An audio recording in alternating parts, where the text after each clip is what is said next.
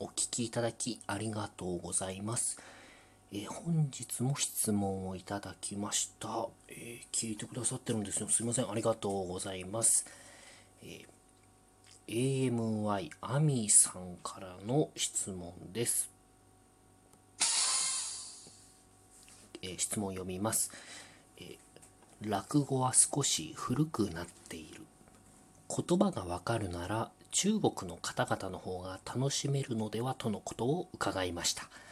それは1人と人の距離感のようなものが日本では遠くなってしまっていて落語の世界の心情を共有するのが難しくなっている2中国ではまだ昭和の日本にあった少しベタベタした人と人の距離感が残っているという感じでしょうか。うん。とても興味深い切り口で、落語がホルマリン漬けとしてではなく、大衆芸能として生き残る上で考えないといけないことだと思いました。落語が少し古くなっているということについて、遊興さんの取り組みも含め、もう少しお伺いできましたら幸いです。ありがとうございます。すごいいい質問じゃないですか。えっ、ー、と、昨日の質問の方ですよね。あの DJ 特命という、まあ、えっ、ー、と、名前を入れてないとそういう名前出るんですけど、えっ、ー、と、何でしたっけ？何キロ走っているのですか？ですよね、昨日の質問。何キロ走っているのであしょうしようか。え16文字。字足らず、ね、俳句みたいな質問。こういう今日の質問なんか嬉しいですよ。頑張って。でもう質問の時はもう飲みますね。もう飲みながらやります。なるほど。これは僕多分飲み打ち上げで調子こいていったんでしょうね。中国の方々の方が楽しめるのでは。いや自分勉強会とかで行ったのかな。その実感として。これは僕行って思ったんです。中国行った時に向こうの人の方が楽しめるんじゃないかっていうのは。これ本当おっしゃる通り1と2多分一緒なんですけどえーと、1が、まあえーと、人の距離感が日本では遠くなってしまって落語の世界の市場を共有するのが日本では難しい。で2中国では昭和の日本にあった少しベタベタ人の距離感が残っているこれはだから1と2一緒ですよね。本当こあのおっしゃる通りでこういうことを感じたんですよね。例えばですけど向こう中国に行った時にバス停でバスを待つ間に待ってる人同士結構喋るんですよね。あとタクシーで相乗りとか、まあ、相乗り自体が日本だと少ないですけどそういう時も喋ります。ものすごく。本当に会話の機会が多いんですよね。で落語の世界ってそうじゃないですか。あの粗骨長屋の始まりとかも人だかりがあって。でもしこれ何ですか？この人だかりはみたいな始まりですとか。会話が何て言うんですかね。今日だから一日過ごして通りで人と会って話すってことどれぐらいあるかってことですよね。それが落語の世界でそういう景色がだんだん日本からなくなってきているような気がしますね。ですこれなんだっけ？えーとあの光の方へを使っていただく光の方へって落語あの松本穂香さんがで金子綾乃さんが主題歌なんですけど。なんとか龍太郎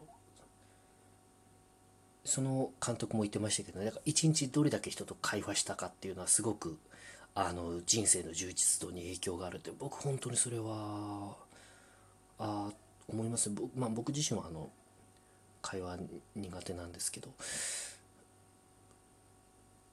そういう落語の景色そのままのものが中国ではある。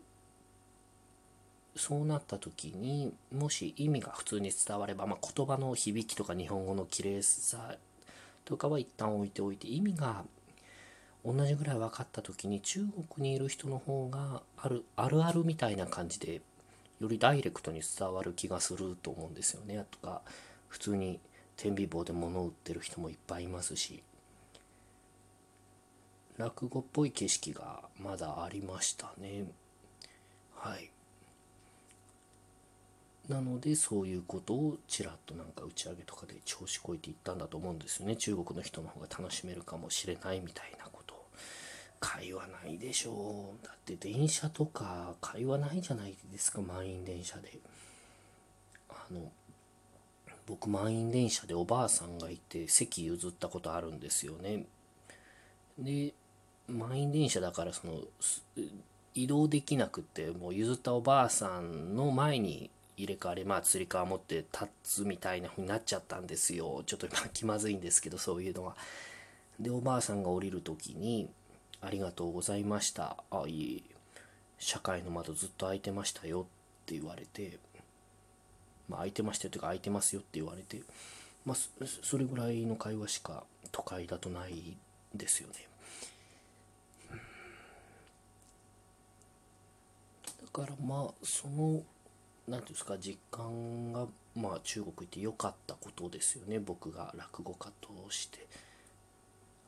で、えーと、すいません戻りますいつも、えー、興味深い落語がホルマリン漬けとしてでなくえ大衆芸能として生き残る上で考えないといけないことだと思いました。もうこういうホルマリン漬けとかいう言葉使う人はやばい人ですけどね。あの大丈夫かな？えっ、ー、と、すいません。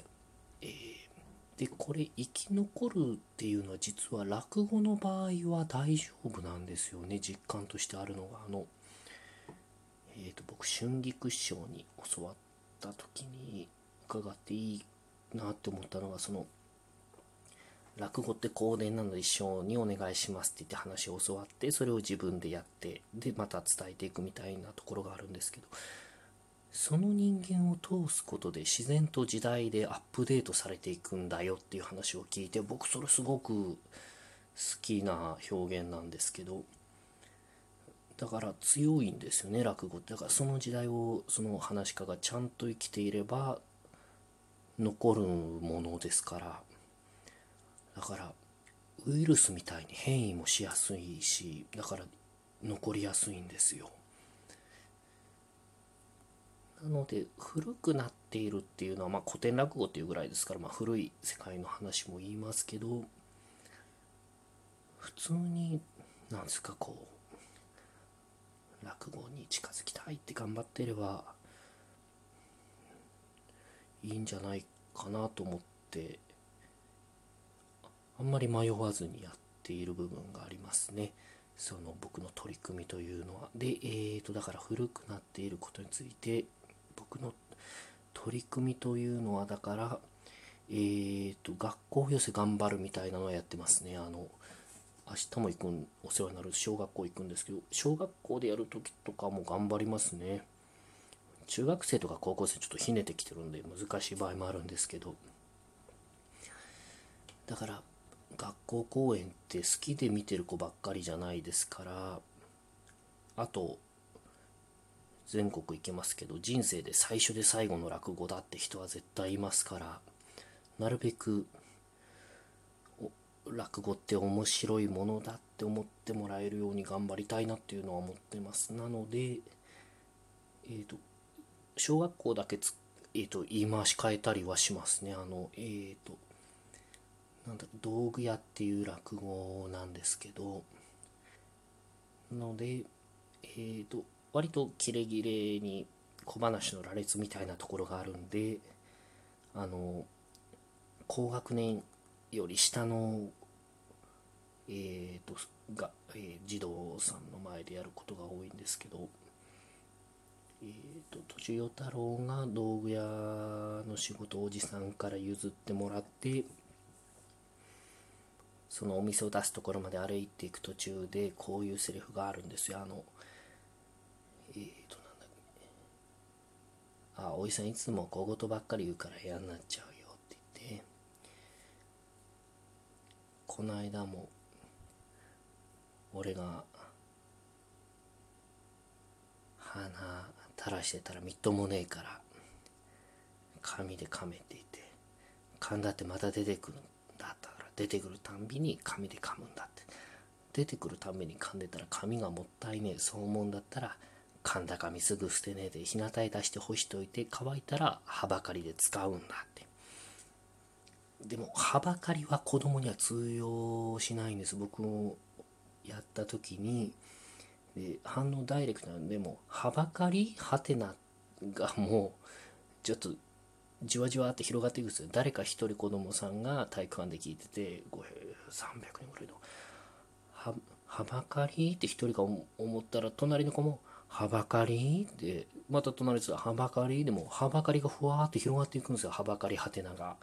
あでもこれちょっとまずいなって思ってただ古典落語でトイレみたいな言葉を使うのは僕はちょっと嫌ででその後にえっ、ー、と違う時に修正したのは、えー、と小学生の前に出る時にえっ、ー、と乾いたらはばかりで使うんだじゃなくて乾いたらはばかりでお尻拭くのに使うんだっていうふうに言い換えるようにしたんですよ。そしたら割とすんなり受け入れてもらえたんでなんで子供さんの前ではそういう言い換え方をしていますね。取り組みっていうのはそういうところですかね。